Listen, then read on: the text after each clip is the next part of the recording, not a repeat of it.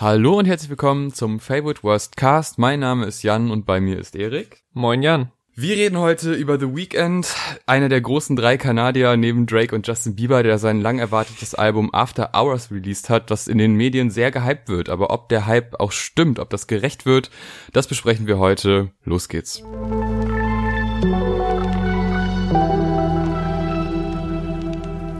Ja, wir reden über After Hours, das neue Album von The Weeknd, dem kanadischen Sänger mit der wohl zartesten Stimme, die die R&B-Welt so zu bieten hat und auch safe, würde ich sagen, mit einem der erfolgreichsten oder meist gestreamten Künstler seiner Generation. Also nicht nur mit jetzt vergangenen Singles wie The Hills oder Can't Feel My Face, sondern auch jetzt schon mit dem neuen Album, was ja jetzt gerade mal so knapp über eine Woche draußen ist uns schon äh, stolz gefeiert wurde, dass es die Milliarde Streams geknackt hat, was einfach eine riesige Nummer ist. Was natürlich vermutlich zum großen Teil an der absoluten Hitsingle Blinding Lights liegt, an der man, wie du schon gesagt hast, gar nicht vorbeikommt. Also ob auf dem noch so konservativen deutschen Radiosender, der den Song hoch und runter spielt, oder in der Mercedes-Werbung, wo er uns mit so leicht unpassender, synchronisierter Stimme den neuen Elektro-Mercedes verkauft. Aber uns geht's ja nicht nur um die größten Hitsingles und Werbeerfolge, sondern ganze Alben. Und deswegen äh, legen wir mal los mit dem Album. Wie geht's dir damit? Wie geht's dir mit den ersten Songs? Ja, Alone Again fängt schon mal deeper an, als ich es erwartet hätte. Also ich habe ja die Singles erstmal gehört und dachte mir, als dann After Hours released wurde, also die Single, okay, da könnte mehr drin stecken, als man von The Weeknd denkt, weil die Alben zuvor, die haben mich eigentlich nie so wirklich umgehauen. Das war, ja. da gab's halt immer die zwei, drei Hits, die waren immer geil, aber dahinter war ziemlich wenig Tiefe. Und dieses Mal hatte ich so ein bisschen das Gefühl, dass da vielleicht mehr hinterstecken könnte als zuvor. Und als es dann losging mit Alone Again, äh, war ich eigentlich direkt schon hooked. Also ich habe sofort das Gefühl gehabt, okay, das ist überraschend persönlich für so einen großen Künstler. Es geht da direkt um Trennung, um den Umgang damit, auch mit dieser diese Selbsteinschätzung, die ja auch dann auf der auf der Single Heartless äh, auch nochmal größer angesprochen wird, ja. wie er selber mit Dingen nicht umgehen kann und halt doch ein sehr äh, kalter Mensch sein kann. Aber dieses diese ganze Spaltung, die auf dem Album sehr lange, also diese innerliche Spaltung, äh, zwischen herzlos sein, aber doch Nähe brauchen, die er da auf dem Album thematisiert, die fängt er eigentlich in Alone Again schon direkt gut ein. Und der Song ist so vielschichtig, der hat so viel Abwechslung, so viele Momente, diese Synthesizer-lastige Musik, die ja auf dem ganzen Album auch zu finden ist, die ja. wird da schon mal ganz gut vorgestellt.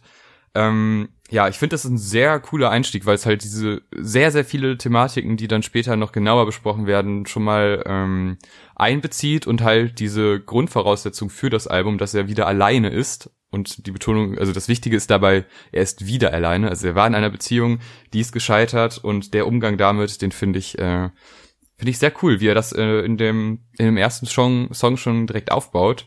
Gefällt dir dir auch? Ja, der, also bei mir ähnlich von der Erwartungshaltung her, so dass ich jetzt nicht der größte Fan von ihm war und dieser Einstieg hat mich aber direkt bekommen.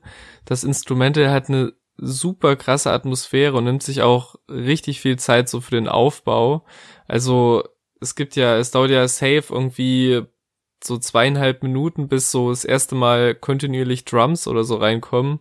Und auch es gibt so wirklich so zwei, drei Stellen, wo ich so instant Gänsehaut bekommen habe und gedacht habe, okay, jetzt geht's richtig los, so wenn diese schnellen Synthesizer Arpeggios angerast kommen, so sich dann nochmal so transformieren und dann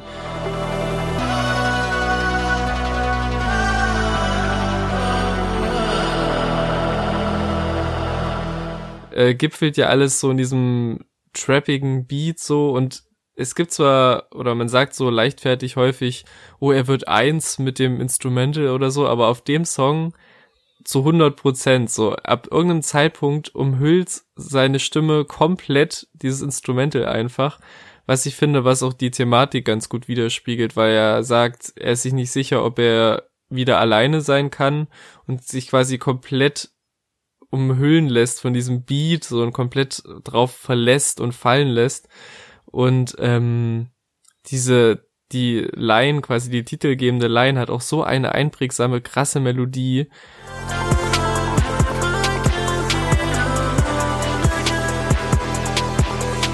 Also, da habe ich wirklich gedacht, okay, wenn, wenn das der Einstieg ist, was kommt dann noch auf den nächsten Song so? Und ist für mich direkt so einer der besten Songs auf dem Album und nachdem ich so drüber nachgedacht habe, vielleicht auch so mit der stärkste Opener, den wir dieses Jahr bis jetzt gehört haben auf einem Album. Mhm, würde ich zustimmen. Also dieses Zufluchtssuchen äh, in Drogen, in Großstadt, in auch Prostitution und das das passt alles so gut zusammen, wie also die Stimme, die geht echt so ein bisschen, also sie geht nicht unter, aber sie vermischt mit ja. dem Instrumental und er selber vermischt ja auch und äh, mit mit der Stadt, mit allem und sucht halt irgendwie diese Zuflucht. Das das spiegelt die Musik wieder und das finde ich ziemlich geil. Und dann ähm, geht er quasi nach dem Song in die Retrospektive und erzählt von von der Beziehung davor und das finde ich echt einen, schönen Übergang. Too Late gefällt der dir gut? Ja, also der gibt einem eigentlich kaum die Möglichkeit, großartig rauszukommen jetzt aus dem Sog, den der erste Song aufgebaut hat und nimmt quasi direkt für mich so die Spannung wieder auf und der baut sich halt super krass auf und entlädt sich dann in dieser in dieser Hook und in diesem Instrumental, was diesen UK Garage Vibe hat und halt überragend produziert ist, so auch von der Stimmbearbeitung her. Also vielleicht fokussiere ich mich jetzt auch für den Rest der Review zu sehr auf äh, die Produktion, aber das ist einfach mich das absolute Highlight, ohne zu zu schmälern, was er äh, lyrisch teilweise und auch mit seiner krassen Stimme abliefert, so keine Frage. Aber ich finde, die Produktion ist einfach überheftig. Also der, der lädt sich wirklich so geil auf, so in den Parts, und dann kommen ja auch so diese Haze und so, die so reinkommen. Und mhm dann wird halt direkt der komplette Druck rausgelassen und die Hook kommt rein und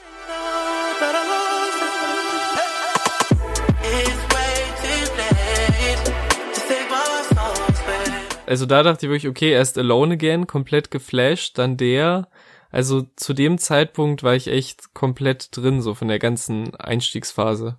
Also ich finde, da ist auch wieder dieses Persönliche drin, was mich halt total überrascht bei so einem populären Künstler, weil meistens äh, so ein Justin Bieber zum Beispiel, der bringt ja auch ein Album raus, wo einfach null Persönlichkeit drin ist, wo einfach nur Popsingle nach Popsingle kommt und The Weeknd ist so eine Mischung aus total persönlicher Musik und auch äh, sehr offen zugestandenen Fehlern, aber gleichzeitig kriegt das ja doch, doch hin, irgendwie eine Popsingle zu machen, die auch im Radio komplett reibungslos laufen kann. Ja. Und ähm, ja, das, das hat mich echt äh, sehr überrascht. Und bei Too Late, da, da wird ja immer wieder die seine eigenen Fehler angedeutet. Also das macht er ja immer wieder, ähm, halt diese Zerrissenheit in sich selber anzusprechen und dieses, ja, ich weiß, ich habe den und den Fehler gemacht, aber trotzdem brauche ich Person XY, also seine ehemalige Freundin, wissend, dass es halt eigentlich schon zu spät ist. Das finde ich äh, eine sehr schöne Thematik. Und äh, dann kommt's quasi zu so einem man, also es sind zwei Songs, Hardest to Love und Scared to Live, ja. aber die gehören irgendwie zusammen. Das ist A und ja. B quasi. Also Hardest to Love hat dann noch so ein bisschen, da ist mehr der Fokus auf Drums und das ist dann noch alles so ein Stück weit schneller und äh, mainstreamiger und Scared to Live ist dann wirklich eine Ballade und diese Mischung aus den beiden Songs, die nochmal sehr persönlich diese diese Trennung darstellt und die Probleme und aber auch dieses man weiß, die Beziehung ist gescheitert, aber man bleibt noch dran, weil man halt einfach Angst hat vor dem Schritt danach. Ja. Halt wieder ins, ins, äh, ins vorherige Leben einzutauchen und halt quasi nochmal neu anzufangen und seinen, seinen Lebensanker zu verlieren, aber gleichzeitig auch diese Fehler gemacht zu haben, das beschreibt er da ziemlich schön. Also er beschreibt ja die Sicht von ihm und die Sicht der Frau. Ja. Und äh, ja, das äh, ist halt irgendwie, es ist kein Breakup-Song, so ein klassischer, sondern einfach so ein so sehr persönlicher und das, das gefällt mir daran sehr gut.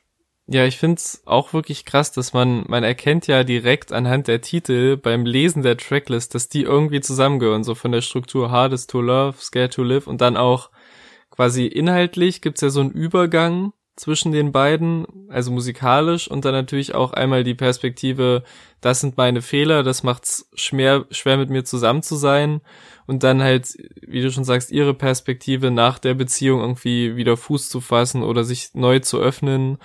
Und ich finde, Hardest to Love, der ist am Anfang, also habe ich schon gedacht, ja, okay, die Melodie ist ganz nice und so, aber mittlerweile bin ich wirklich auf dem Film, dass es bis jetzt einer meiner Songs des Jahres ist. Also der, der flasht mich komplett. Also sowieso sind auf dem ganzen Album die Synthesizer sind halt absoluter Earporn irgendwie. Und auf dem Song vor allem. Und ich bin auch sonst, der macht so viele Sachen, die ich sonst super scheiße finden würde. Auch ich bin ja wie du auch weißt, nicht so Fan von so Yeah, Yeah, Yeah Lückenfüller-Passagen. Mhm. Aber diese paar Yeah, Yeah, Yeahs, die er in diesen Parts einstreut, sind so sweet und on point. Das ist so krass. Together we are so alone. Yeah, yeah, yeah, Und es ist so mit diesem Drum and Bass ähnlichen Rhythmus eigentlich nochmal ein anderes Genre als die Songs vorher, aber von diesem super synthetischen, clean, leicht künstlichen Sound passt der aber perfekt in das, also das ist jetzt bisher kein Ausbrecher auf den Songs drauf, wo man denkt, okay, wie passt das denn jetzt zusammen? Aber trotzdem ist es halt so anders einfach. Und der fadet auch einfach wunderschön aus in den nächsten Song. Also, wie gesagt, da war ich halt so, das ist für mich einer der Songs, wo mich halt so ein, so ein Schwall von Excitement überrumpelt und ich einfach wie gut ist das gerade, was ich gerade erlebe mit diesem Song? Und äh, ja, Scared to Live schließt dann perfekt daran an, liefert quasi die andere Perspektive und hat, wie ich finde, auch mit dieser, mit dieser Elton John Referenz an Your Song, glaube ich, mit diesem I hope you don't mind, I hope you don't mind.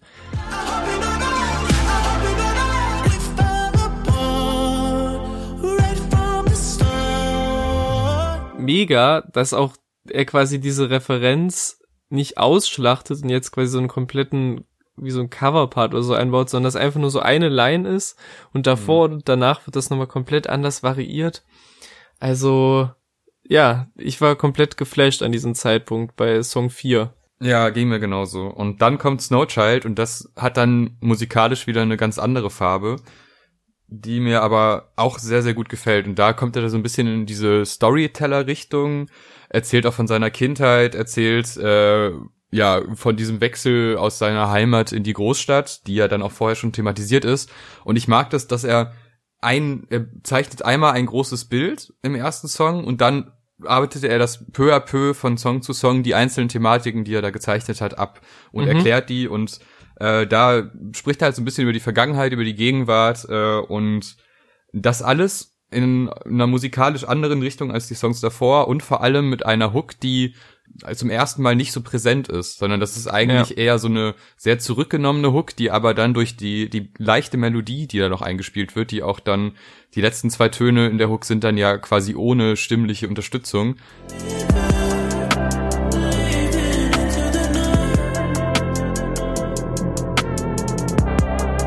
das wirkt auch sehr, sehr gut. Und das ist halt echt so ein zurückgenommener, ich denke nochmal drüber nach, was so passiert ist, äh, wie meine aktuelle Situation ist. Ähm, der passt halt auch sehr gut rein in dieses Reflektieren von sich selber, von der Beziehung. Vielleicht auch das nochmal so, wenn du, weiß ich nicht, eine Trennung hattest, dass du nochmal so dann eigentlich so alles nochmal analysierst, was so passiert ja. ist, auch sein gesamtes Leben und dich selber und deine Fehler. Und das macht Snowchild auf einer sehr großen Ebene sehr, sehr schön. Ja, also ich, ich finde auch, wie das der Beat quasi eigentlich sehr zurückgehalten ist, also in den Parts noch mehr als generell und dann aber in der Hook so ein bisschen aufblüht mit so auch so wieder so Synthesizern, die rein und vorbei geflogen kommen irgendwie, also die jetzt nicht krass präsent sind, sondern nur so im Hintergrund so vorbei schweben und hat mich auch total mitgenommen, so auch, äh, obwohl ich sagen muss, dass die die Parts sind, sage ich jetzt mal textlich bisher auf dem Album so am klassischsten mit so einem Rap-Song vergleichbar, so mit ganz vielen Referenzen und wie vergleichen und mhm. wie Jay-Z und Sway Lee und so. Das hat mich so ein bisschen rausgerissen, so, aber äh, trotzdem auch sehr stimmungsvoller, starker fünfter Song und bis dahin eigentlich immer noch die perfekte Tracklist. Also ohne, ohne zu viel vorwegzunehmen. Aber ich glaube, so von den ersten fünf Songs sind drei oder vier von meinen Favorites vom ganzen Album. Ja, bei mir kommen dann noch einige Favorites, aber ja, die Songs, die sind auf jeden Fall alle top. Und ne, jetzt, wo wir das quasi so positiv zusammenfassen, jetzt ja. kommt Escape from LA und das ist mein einziger Song, der mir zwar auch ein bisschen gefällt, der auch gute Momente hat, aber der gerade zum Ende hin deutliche Schwächen aufzeigt. Ähm, ja.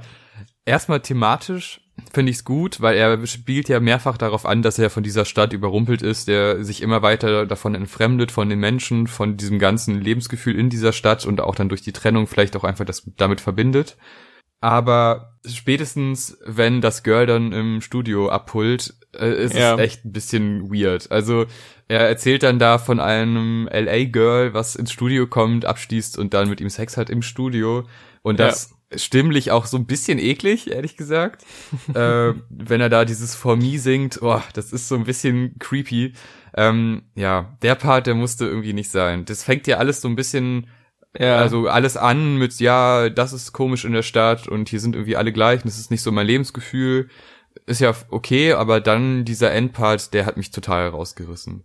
Ja, ich finde, dass er das an sich so droppt, finde ich jetzt gar nicht so schlimm. Es ist nur, finde ich, die Art und Weise, weil halt in den, in den zwei Lines davor weiß man ja zu tausend Prozent, worauf es abzielt. Also, ne, sie kommt ins Studio, sie hat abgeschlossen und so, okay. Mhm. Man weiß genau, wo das hingeht. Und dann wird diese Line mit dem We had sex in the studio wird nochmal so hervorgehoben, als wäre das jetzt so ein krasser Twist irgendwie. Und für mich wirkt das ehrlich gesagt, also mich hat der auch komplett rausgerissen, der Part.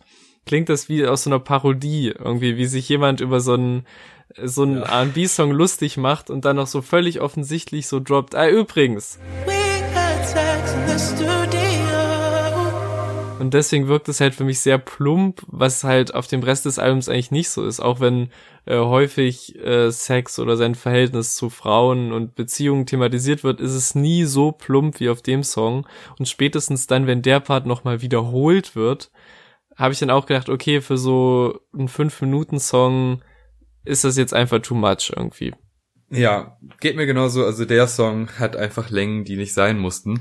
Und danach kommen wir aber zu einer Radiosingle. Ich glaube, das war sogar die erste, Heartless. Ja. Ähm, ich fand den damals so ein bisschen plump, weil so, ja, ich bin das Arschloch, ich bin ein herzloser Typ. Im Zusammenhang mit dem Album finde ich es aber ganz geil, weil ja. du ja immer wieder am Anfang diese, auf all den ersten Songs diese Andeutung hast, ne, das so, ja, ich bin, bin ein schlechter Mensch, so, ich bin kalt zu dir, ich bin abweisend in den falschen Momenten, ich komme damit irgendwie nicht klar und mach Scheiße. Aber ähm, ja, dadurch, dass der Song dann halt im Nachhinein kommt, nach diesen ganzen Geschichten, finde ich das richtig gut, weil da merkst du dann nochmal seine wirklich negative Seite. Nicht seine, oh, ich will dich zurück Seite, sondern ich bin einfach ein herzloser Typ, der mit vielen Sachen nicht umgehen kann. Und äh, deshalb finde ich den im Kontext des Albums super. Als Single fand ich den damals ein bisschen komisch. Ja, also ich finde auch, dass er gerade, nachdem ich so die zweite Hälfte, sag ich mal, von Escape from LA so ein bisschen bisschen underwhelmed hat, bisschen gelangweilt hat, sogar zum ersten Mal auf dem Album, finde ich, ist das so genau die richtige Reaktion eigentlich darauf, diesen absoluten Banger zu droppen. Und ich mag auch die Schlussphase total, in der der nochmal so riesig aufgeblasen wird. Also es ist jetzt nicht so, dass das Metro einen absoluten Standard-Beat so aus dem nee. XYZ-Ordner noch rausgegabelt hat, sondern haben sie nochmal richtig riesig gemacht gegen Ende und äh, ja, gefällt mir deswegen auch sehr gut.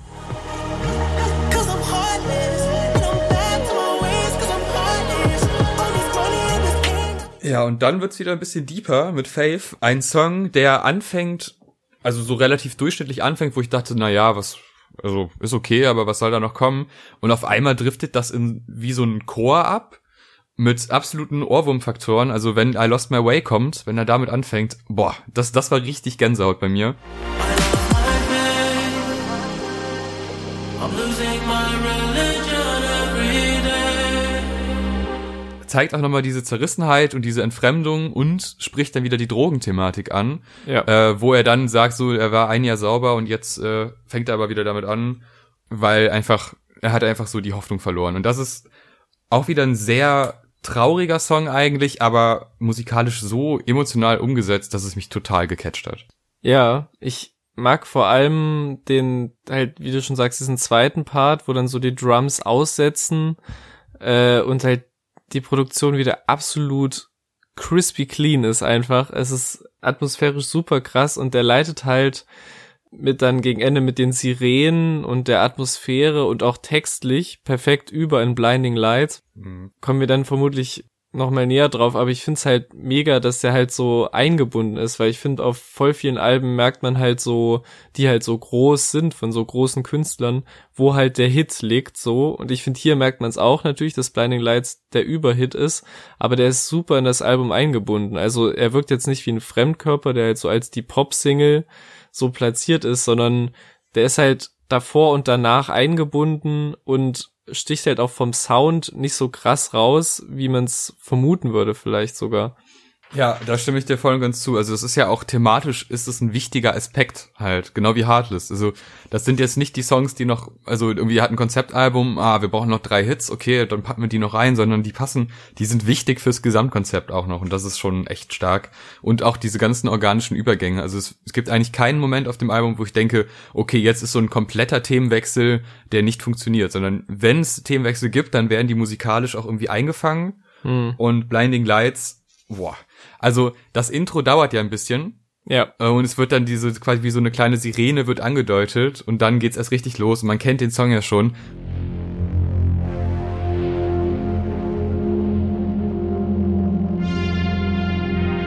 Und das hatte bei mir so eine fantastische Wirkung einfach, weil man sich richtig drauf gefreut hat, dass es jetzt richtig losgeht. Gerade wo Faith ja auch so ein bisschen so ein paar langsame Momente hatte und Blinding ja. Lights ja wirklich Abtempo ist.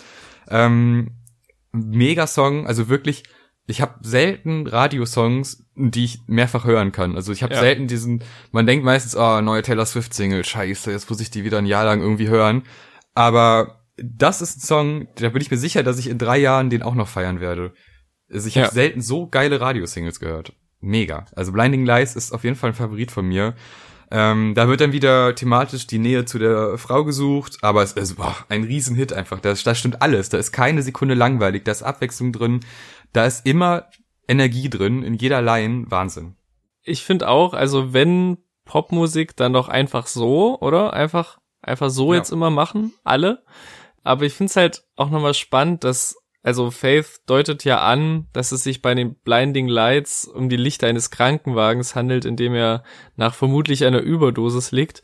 Und das finde ich schon, finde ich schon krass, wie der halt im Radio-Kontext so als Love-Song oder als hier, ich brauch dich, ich such dich funktioniert. Aber im Kontext des Albums, also man kann natürlich auch die Blinding Lights als Ruhm und Fame und alles Mögliche interpretieren. Aber ich finde das halt krass, dass du halt diese zwei unterschiedlichen Kontexte hast. Einmal von äh, Radio zwischen Neckermann-Werbung und dem Wetter, so, dass der irgendwie so als sweeter Love-Song funktioniert und im Album eigentlich er absolut mit seinen Dämonen und seinen Drogenproblemen und allem abrechnet und auf beiden, beide Seiten funktionieren irgendwie. Ja, das stimmt, das ist echt die, die größte Stärke. Also, diese, diese Mischung aus theoretisch plumpen Texten, die aber im Gesamtkonzept so eine richtig tiefe Bedeutung haben und auch sehr persönlich sind für Popsongs, das, das muss man erstmal so hinbekommen, dass man auf beiden Leveln funktioniert. Das schaffen die wenigsten eigentlich. Das hat vielleicht noch eine Billie Eilish geschafft, wobei die ja im Gesamtkonzept dann auch eigentlich nur diese eine Bedeutung hatte, aber das funktioniert auch im Radio. Ja. Aber also sei es Heartless, Blinding Lights oder auch der nächste Song In Your Eyes, das sind alles einwandfreie Pop-Singles, die man im Radio hören kann und sich keine großartigen Gedanken machen muss. Ja. Aber wenn man sie im Album hört, sind das richtig tiefgehende Songs, die total gut ins Konzept passen. Ähm, In Your Eyes hat ja auch musikalisch, äh, geht denselben Weg wie Blinding Lights. Das ist ja. auch so dieser Retro-Vibe. Der halt fand ich am Anfang gar nicht so toll. Mhm. Ähm, aber wenn dann diese You Always Try to Hide the Pain, wenn diese Stelle kommt und der, der Flow gewechselt wird, das ist wirklich ein, so ein richtiger Mitsingen-Moment. Also der catcht mich jedes Mal.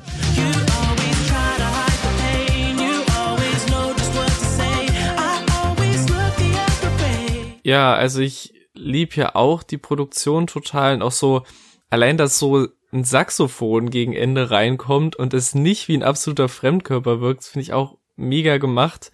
Ich finde aber, es, es bricht schon, weil du eben gesagt hast, es gibt jetzt kein Moment, der so negativ raussticht. Also ich finde es nicht, dass es negativ raussticht, aber es bricht schon ein bisschen sehr so mit der düstereren, geheimnisvollen erste, ersten Hälfte des Albums. Also ich finde gerade auch der nächste Song, Save Your Tears, macht das so ein bisschen noch mehr.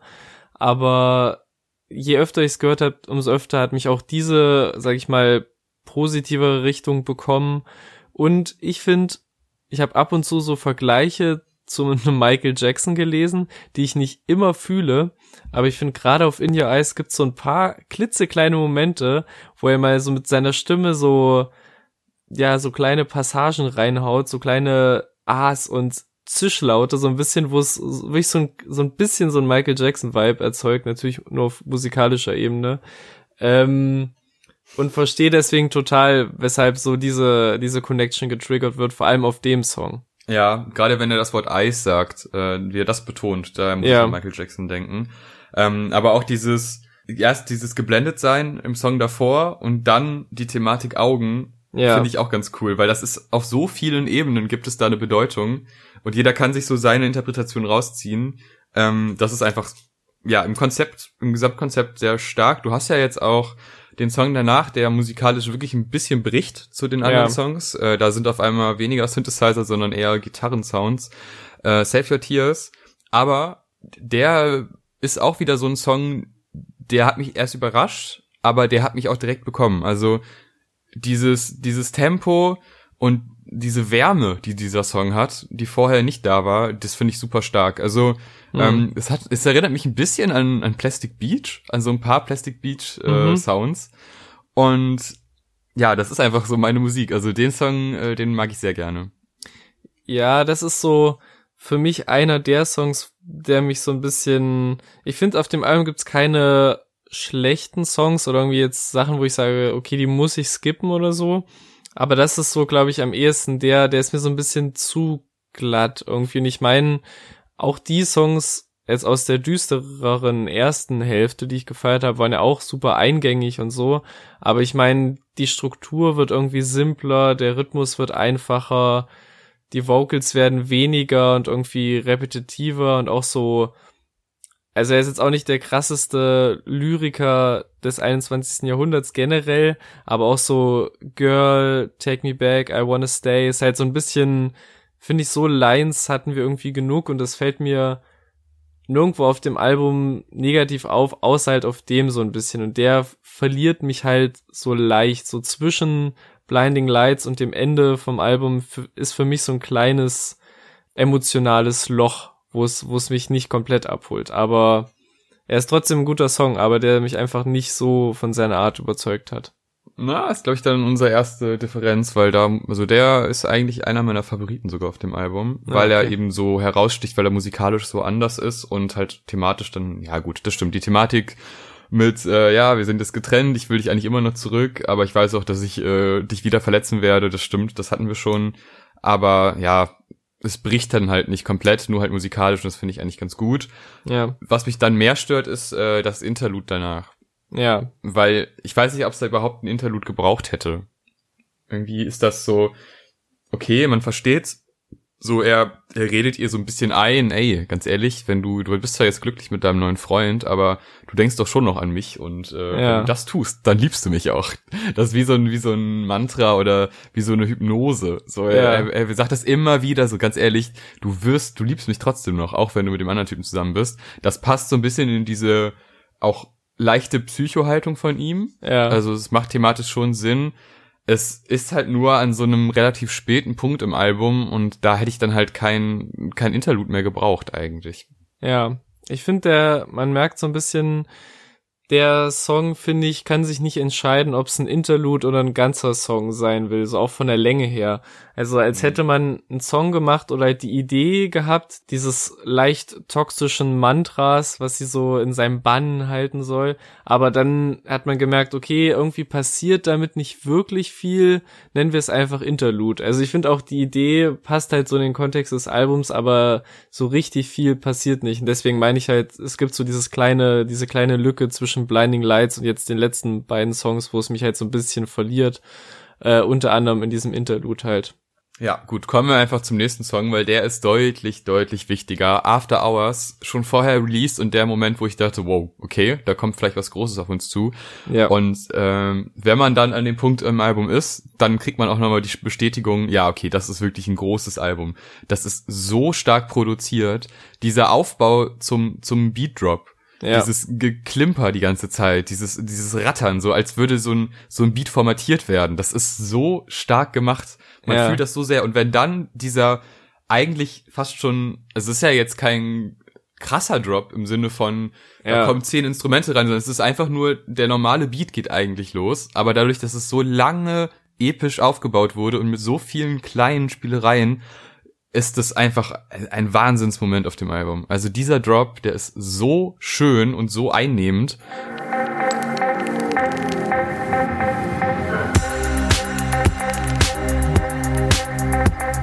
und auf, auch auf so eine düstere Art. Das ist ja kein euphorischer Ey, Hands Up Drop, sondern wirklich so ein richtig düsterer Drop und der dann auch in wieder gute Vocals führt, relativ spät dann wieder. Also After Hours auch ein sehr langer Song, aber der hat eigentlich kaum Längen. Vielleicht ganz so zum Ende hin, aber so die ersten drei, vier Minuten top.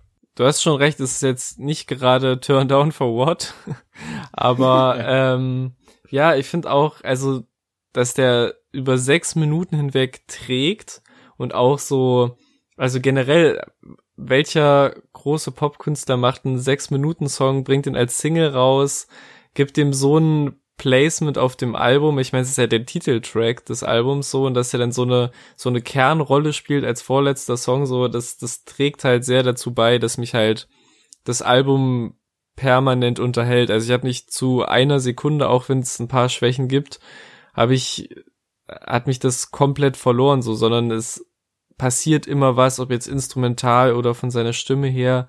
Auch, dass sich so viel Zeit gelassen wird mit dem Aufbau und aber auch so viel Mühe da reingesteckt wird, den so, äh, ja, den so packend zu machen und nicht so vor sich hin plätschernd irgendwie. Und der Song ist so ein bisschen auch der, einer der verletzlichsten Momente so auf dem Album, so gerade gegen Ende, wo man, wo seine Stimme alleine zu hören ist und so super viel Hall und Reverb bekommt, so unterstreicht halt so diese unterwürfige, entschuldigende Haltung, die er auf diesem Song einnimmt.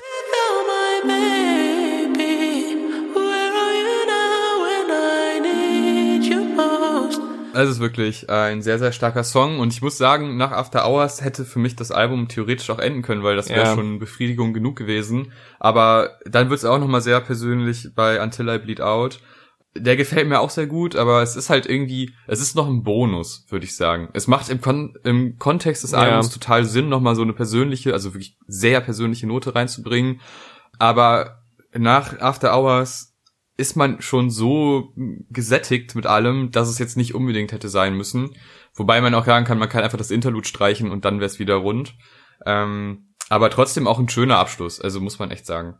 Ja, also ist ein sehr stimmiges Outro, wo halt nochmal diesen ganzen Party, Drogen, Heartbreak, LA Wahnsinn, so der auf dem ganzen Album kommt, so ein bisschen reflektiert und einerseits zu dem Schluss kommt während des Songs so, er will nicht mehr high sein, er will fest mit den Füßen auf dem Boden stehen und dann am Ende in den letzten Zeilen aber zugesteht, dass er quasi immer nur versucht, sich das selbst zu erzählen, dass er das alles nicht mehr braucht. Und das ist quasi, es ist kein, kein endgültiger Schluss, der jetzt einem sagt, okay, er hat das alles jetzt überwunden und verarbeitet, es ist halt so, äh, ob man das jetzt auf Drogensucht, die ja, oder wie halt alle Süchte nie wirklich endet, sondern man bleibt quasi den Rest seines Lebens, muss man sich damit auseinandersetzen und dagegen ankämpfen. Und das ist halt so ein bisschen der, der offene Schluss so für die Story des Albums.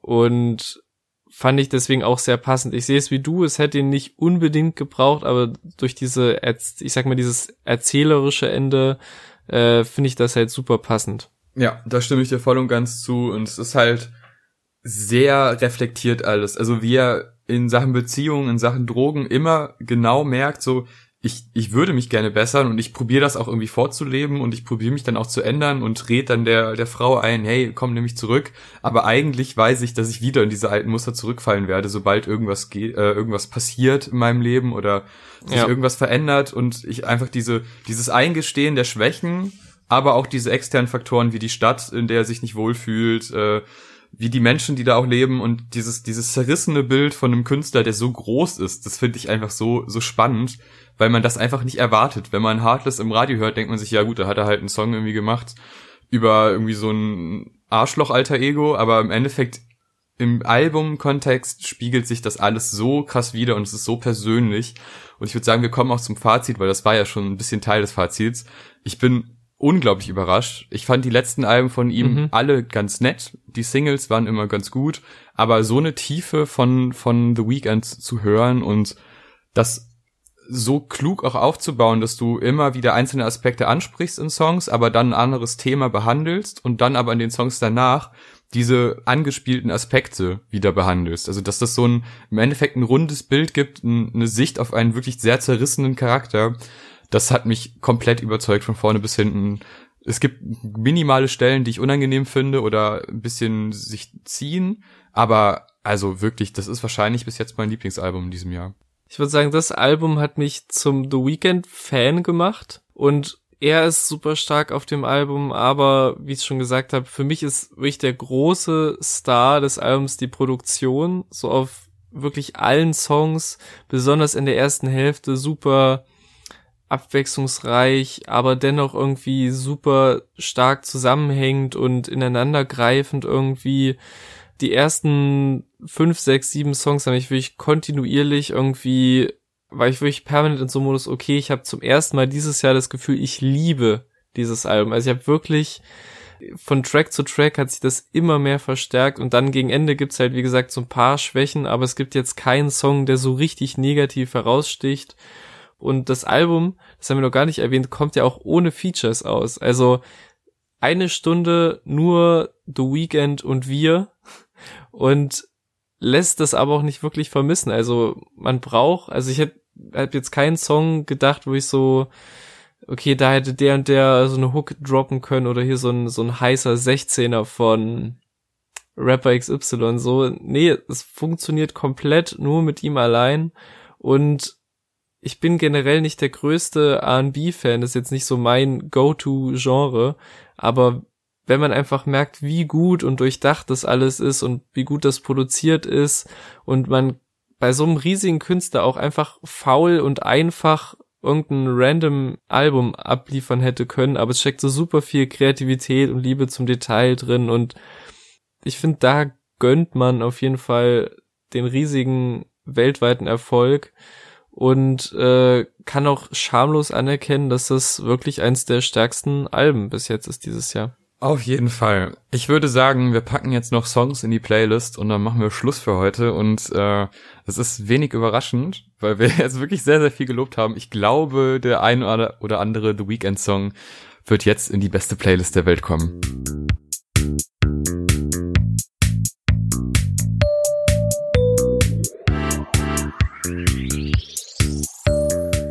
Ja, ich packe mein, ich glaube, das ist so ein bisschen rübergekommen, mein Lieblingssong vom Album Hardest to Love drauf, der wirklich bis jetzt, wenn wir jetzt schon anfangen würden mit unserem Ranking der besten Songs des Jahres, wäre der safe drin und kann sich vermutlich auch bis zum Ende des Jahres halten.